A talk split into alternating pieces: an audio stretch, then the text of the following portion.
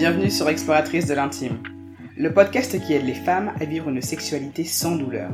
Je m'appelle Astrid et mon but à travers ce podcast est de vous partager des outils concrets pour vivre une sexualité épanouissante et développer une relation apaisée avec votre corps. Et pour cela, quoi de mieux que s'explorer? Alors chaque vendredi, sur un ton décomplexé et avec bienveillance, j'utiliserai mon expérience de kinésithérapeute pour vous parler d'intimité, de douleurs sexuelles, mais aussi de recherche du plaisir et de reconnexion à soi. Alors, prête à réveiller l'exploratrice qui sommeille en vous? Coucou les explos Bienvenue pour l'épisode numéro 54 du podcast Exploratrice de l'intime. Le sujet d'aujourd'hui sera la vulvodynie, c'est-à-dire les douleurs vulvaires. Cet épisode, ça fait un moment que je voulais le faire. J'ai pas pris le temps de le faire parce que j'ai eu d'autres sujets qui sont venus et je prends enfin le temps de le faire. Mieux vaut tard que jamais. C'est d'autant plus un sujet important pour moi que je sais pas si vous avez suivi sur les réseaux sociaux, mais euh, je suis en train de faire ma formation de sexothérapeute et j'ai choisi comme sujet de mémoire la vulvodynie. Donc c'est vraiment un sujet qui m'importe énormément et que je veux vraiment prendre le temps de développer. Donc c'est un épisode qui se fera en deux parties. Il y aura cette première partie où je vais vraiment vous parler en fait de toutes les informations importantes à propos de la vulvodynie, tout ce qui va traiter des symptômes, tout ce qui va justement être aussi en rapport avec les traitements. Et on aura une autre partie de l'épisode qui sortira une semaine après ou là ce sera une interview avec quelqu'un que vous connaissez peut-être et dont l'expérience à propos justement de la vulvodynie en fait une sorte de patiente experte. Et je voulais aussi en fait que vous ayez ce point de vue sur ce qu'est la vulvodynie afin d'avoir des retours de personnes qui ont ce vécu-là, qui ont eu ce vécu-là et qui sont passées par un parcours de soins qui peut ressembler au vôtre ou qui peut être complètement différent mais qui peut vous donner des tips et des infos qui vous seront précieux. Voilà, pour l'épisode qui nous concerne, on est parti. Donc déjà, pourquoi est-ce que on parle si peu des vulvodynies C'est la première question en fait que beaucoup de patientes me posent quand elles arrivent à trouver des personnes qui sont en capacité, des professionnels de santé qui sont en capacité de répondre à leurs questions. Déjà, le problème, c'est que les pathologies vulvaires, de manière générale, sont mal connues et mal diagnostiquées par les médecins. Il n'y a pas suffisamment de formation, qui sont, de et d'informations qui sont données déjà dans le cursus médical sur ces problématiques-là. Et ce sont des personnes qui sont spécialisées, même surspécialisées, qui ont ces connaissances et ne sont pas toujours les personnes les plus faciles d'accès parce qu'on ne sait pas toujours en fait que ce sont vers ces médecins ou ces spécialistes qu'il faut se tourner quand on a ce type de pathologie. C'est la première raison. Une autre raison qui fait qu'on en parle si peu, c'est qu'il y a peu d'études scientifiques sur le sujet. C'est assez frustrant, mais c'est une réalité. Les pathologies vulvaires, pour ce qu'elles sont, ne sont pas suffisamment étudiées au niveau scientifique. C'est ce qui fait qu'on a si peu d'informations sur leurs causes réelles et sur les traitements les plus efficients pour ces pathologies-là. Voilà, c'est justement cette situation qui fait que la parole des patientes qui expriment des douleurs et leurs symptômes en cabinet médicaux n'est parfois pas suffisamment prise en considération, n'est pas suffisamment prise au sérieux. Mais rassurez-vous, le but de cet épisode, c'est pas de vous dresser un tableau noir de la vulvodynie et des pathologies vulvaires. Le but, c'est de vous donner au contraire des informations et un message d'espoir sur le fait que ces douleurs sont réelles, ce n'est pas dans votre tête, et que surtout, il y a des solutions qui existent. Je vous le répète, les pathologies vulvaires et les vulvodynies se soignent très bien en majorité. Ça ne veut pas dire que c'est un traitement qui sera immédiat, mais c'est un traitement qui dans le temps fait ses preuves. Et ça, c'est l'information la plus importante que vous pouvez retenir de cet épisode. Pour pouvoir accéder à ce traitement et à cette guérison, il va y avoir besoin de passer par une approche pluridisciplinaire. Ça signifie quoi? Ça signifie que c'est pas la simple prise d'un médicament qui va vous permettre d'avoir des résultats probants sur vos douleurs. Ça va passer par une approche médicamenteuse, dont je vous détaillerai plus tard dans l'épisode de quel médicament on parle. On va aussi avoir besoin d'une approche physique et on va aussi avoir besoin d'une approche psychique. Le lieu de ces douleurs, le fait que ça touche à l'intime, le fait que ça touche à la génitalité, en font une pathologie complexe. Et c'est la complexité de cette pathologie qui nécessite d'avoir une approche pluridisciplinaire. gardez en tête que des solutions existent. Ce n'est peut-être pas simple, mais ces solutions existent. Alors maintenant, avant de vous préciser ce qu'est la vulvodynie, je vais déjà commencer par vous dire ce que n'est pas la vulvodynie. La vulvodynie, ce n'est pas une MST. D'accord? Ce qui signifie que avoir des douleurs vulvaires ne signifie pas qu'il y a un risque pour votre partenaire. Je parle bien des douleurs. S'il y a d'autres symptômes autour, dans tous les cas, ça va être la consultation avec un médecin spécialisé sur ces questions qui permettra d'éliminer tout risque, conjoint à ces douleurs. Mais la douleur, à proprement parler, ne représente pas le signe d'une MST. Et ça, c'est important de le savoir parce que ça peut permettre d'éliminer beaucoup de honte et beaucoup de culpabilité quand on a ce type de douleur. Une deuxième chose que la vulvodynie n'est pas, ce n'est pas juste psychologique. Par là, j'entends que cette douleur est réelle et elle a une origine corporelle. Il y a quelque chose dans le corps qui dysfonctionne et qui est à l'origine de ces douleurs. Et même si ça ne donne pas une lésion ou des signes qui sont visibles, ça ne permet en rien de nier l'existence de la douleur. Donc ça ne signifie pas du tout que cette douleur est juste dans votre tête.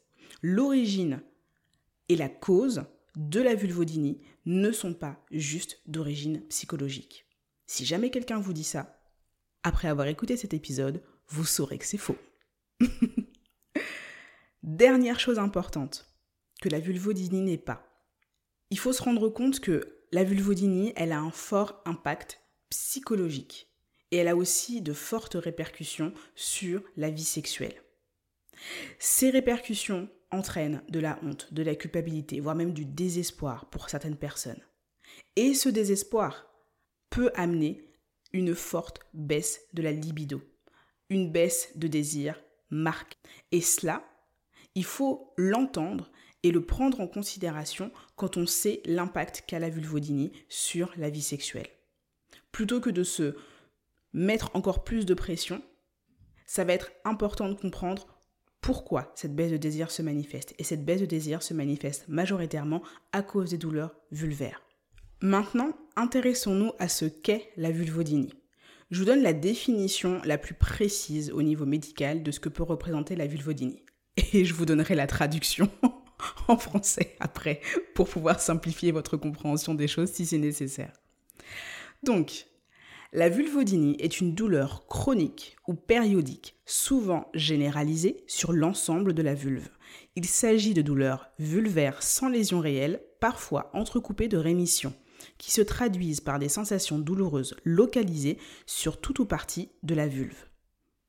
Ça signifie qu'avoir une vulvodynie ça correspond au fait d'avoir mal à la vulve de manière répétée, de manière prolongée dans le temps, et sans pour autant que l'on puisse observer quoi que ce soit à l'œil nu. Ça se traduit par quel type de symptômes? Les principaux symptômes de la vulvodynie sont d'une part la douleur. La douleur va se manifester dans un bon nombre de cas par des sensations de brûlure. Malheureusement, la douleur peut prendre d'autres formes et d'autres manifestations. Il peut y avoir des sensations de piqûre, de coupure, comme si c'était une feuille de papier qui vous coupait, des démangeaisons aiguës, des sensations de tiraillement, de déchirement, la pression d'avoir la vulve qui est à vif ou la sensation d'avoir des lames de rasoir. Ce n'est pas sympathique du tout. Mais malheureusement, ça fait partie du tableau clinique de ce qu'est la vulvodynie. Un autre symptôme, ça va être les disparéunies, donc les douleurs au rapport. C'est souvent euh, une des premières choses qui va euh, amener les patientes à se rendre compte qu'il y a vraiment quelque chose de problématique parce que ça commence à les limiter ou en tout cas à avoir un impact vraiment néfaste sur leur sexualité. Un des derniers symptômes, qui ne sera pas forcément visible du premier coup, mais en fonction du tableau clinique et du temps que, qui s'est écoulé en fait depuis l'apparition des premiers symptômes, on peut observer un impact au niveau psychologique, avec des signes d'anxiété, voire même de la dépression. Mais il est important de comprendre que cet impact psychologique est une conséquence, ce n'est pas la cause de la vulvodynie ou même de la vestibulodynie. Si vous n'avez jamais entendu le terme vestibulodynie, je vous rappelle que j'avais fait un épisode de podcast il y a très longtemps, si ma mémoire est bonne, il s'agit de l'épisode 18, où je vous parlais de la différence entre la vulvodynie et la vestibulodynie. Donc n'hésitez pas à aller écouter cet épisode si jamais vous avez besoin de cette précision. Pour revenir à notre sujet, à savoir l'impact des troubles psychologiques et le fait que ça se traduise en symptômes dans les vulvodynies, ça va être très très important parce que l'impact de la vulvodynie va prendre tellement de place, va durer tellement longtemps que ça va risquer en fait de transformer le problème de la pathologie vulvaire et de la douleur vulvaire en quelque chose d'encore plus complexe. Cet impact psychologique peut mêler justement aux douleurs vulvaires mener à ce qu'on appelle du vaginisme. Ce qui va se traduire en fait par une espèce de peur de la douleur. Et cette peur de la douleur va créer une réaction de défense et un réflexe de contraction du périnée empêchant toute pénétration. Le corps atteignant une telle douleur et n'étant plus capable de le supporter va mettre en place un système de défense radical évitant toute douleur dans la zone vulvaire.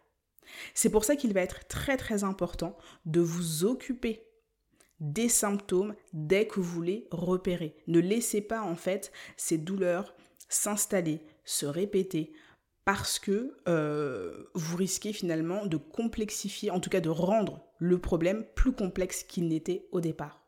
Voilà pour la partie symptômes. Maintenant les causes. Hum, c'est la partie où ça devient peut-être un petit peu trop léger. C'est-à-dire que les causes, au jour d'aujourd'hui, ne sont pas clairement identifiées. C'est ce que je vous disais en introduction. On manque d'études scientifiques sur les vulvodynies, sur les pathologies vulvaires, et ça nous permet donc de, ça ne nous permet pas pardon, d'avoir suffisamment d'informations étayées pour pouvoir justement comprendre quelles sont les causes à l'origine de ces douleurs. La théorie qui est actuellement la plus défendue et la plus considérée, c'est que il y aurait un trouble au niveau du système nerveux qui permet de moduler la douleur, qui permet de faire varier la douleur. Et ce trouble du système nerveux fait que il y a des messages de douleur qui vont être produits par le système nerveux alors que les tissus de la vulve sont sains. Il y a donc en fait une incohérence entre les messages douloureux qui sont envoyés au niveau des tissus de la vulve et l'état réel de la vulve qui a priori en fait ne semble pas avoir de lésions ou en tout cas de raison visible d'avoir ces douleurs. Ce serait cette incohérence qui serait à l'origine des douleurs. On n'en sait pas plus pour l'instant. J'espère qu'on aura plus d'informations et plus de choses confirmées concernant cette théorie sur la cause des douleurs, ce qui nous permettrait d'avoir du coup des traitements qui seraient encore plus efficaces. Maintenant, en ce qui concerne les facteurs déclenchants de la vulvodynie, il y en a beaucoup qui peuvent toucher beaucoup de domaines différents. Ça peut euh, venir par exemple d'infections ou de mycoses à répétition. Ces infections et à répétition vont en fait entraîner une fragilisation de la vulve, ça peut créer une perturbation du microbiote vaginal et du pH et ça peut justement en fait générer une sensibilisation des tissus de la vulve. Un autre facteur déclenchant, ce sera les pathologies dermatologiques qui ont été mal soignées. Euh, là, je vous, donne, je vous, cite un exemple, par exemple un lichen ou alors euh, une herpès vulvaire qui aurait duré très très longtemps et qui n'aurait pas été soignée euh, de manière suffisamment efficiente et qui entraînerait des symptômes qui durent vraiment longtemps dans le temps pourrait être un facteur déclenchant de vulvodynie. La sécheresse vaginale peut aussi être un facteur. Des traumatismes externes, une antibiothérapie locale ou générale pourrait aussi être un facteur déclenchement. Et enfin, le postpartum peut aussi être un facteur déclenchant pour toutes les raisons que je vous ai citées auparavant. Le problème parfois, c'est que la vulvodynie, euh, elle est bien pas toute seule. Elles peuvent s'associer en fait avec d'autres pathologies, comme par exemple le syndrome de la vessie douloureuse, ça peut s'associer à de la fatigue chronique ou ça peut même s'associer à de l'endométriose. Ça peut rendre le diagnostic et le traitement de la vulvodynie un petit peu plus complexe. C'est pour ça que je ne vous recommanderais jamais de vous diagnostiquer seul. Allez voir un médecin spécialisé sur ces questions afin d'avoir un diagnostic qui soit posé, afin d'avoir un interrogatoire qui soit fait pour pouvoir cerner au mieux quelle est votre situation et quel est le traitement dont vous avez besoin. C'est extrêmement important. Je suis ici pour vous donner des informations, mais c'est des informations qui, je le souhaite, doivent vous pousser à passer à l'action, si jamais ce n'a pas encore été le cas. Ce qu'il faut savoir aussi, c'est que la vulvodynie, elle peut être primaire ou secondaire, comme pour le vaginisme. C'est-à-dire que elle va être primaire si la douleur est apparue avant ou au premier rapport sexuel. Et ça peut être une vulvodynie qui sera plutôt secondaire si ce sont des douleurs qui apparaissent après une période de vie sexuelle qui était sans douleur.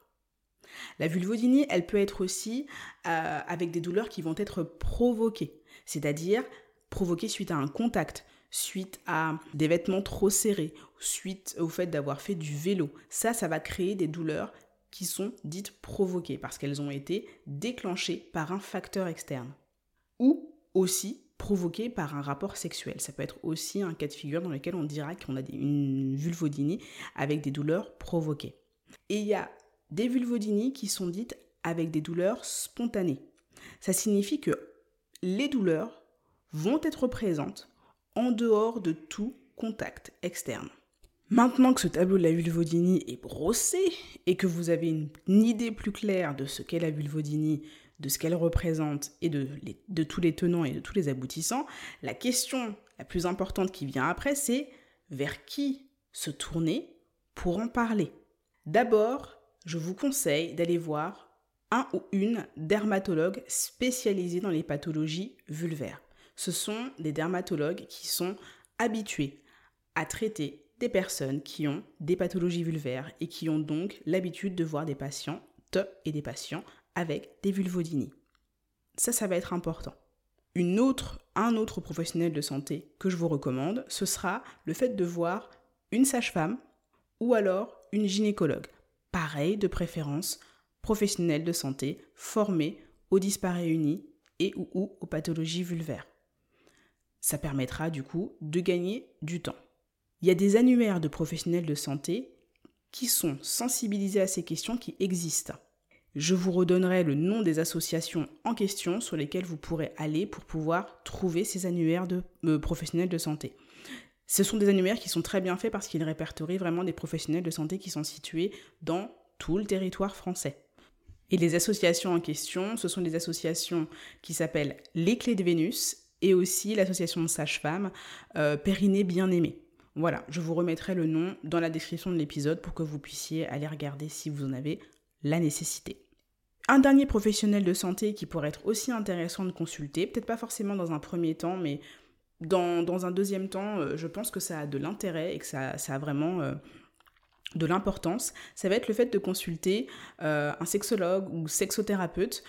Il y a certains sexologues qui sont aussi sages-femmes, qui pourront vous apporter une double expertise, mais l'intérêt de consulter un sexologue ou un sexothérapeute, c'est que vous aurez la possibilité, grâce à ça, d'avoir quand même un suivi qui sera spécifiquement dédié à l'impact de la vulvodynie sur votre vie sexuelle. Et ça permettra aussi d'avoir euh, un soutien psychologique par rapport à l'impact de ces douleurs. Le fait de voir un psychologue aussi peut avoir de l'intérêt, psychologue ou psychiatre en fonction de vos préférences. Le tout, c'est d'avoir un soutien psychologique afin d'avoir aussi un traitement des troubles psychologiques qui peuvent être associés à la vulvodynie.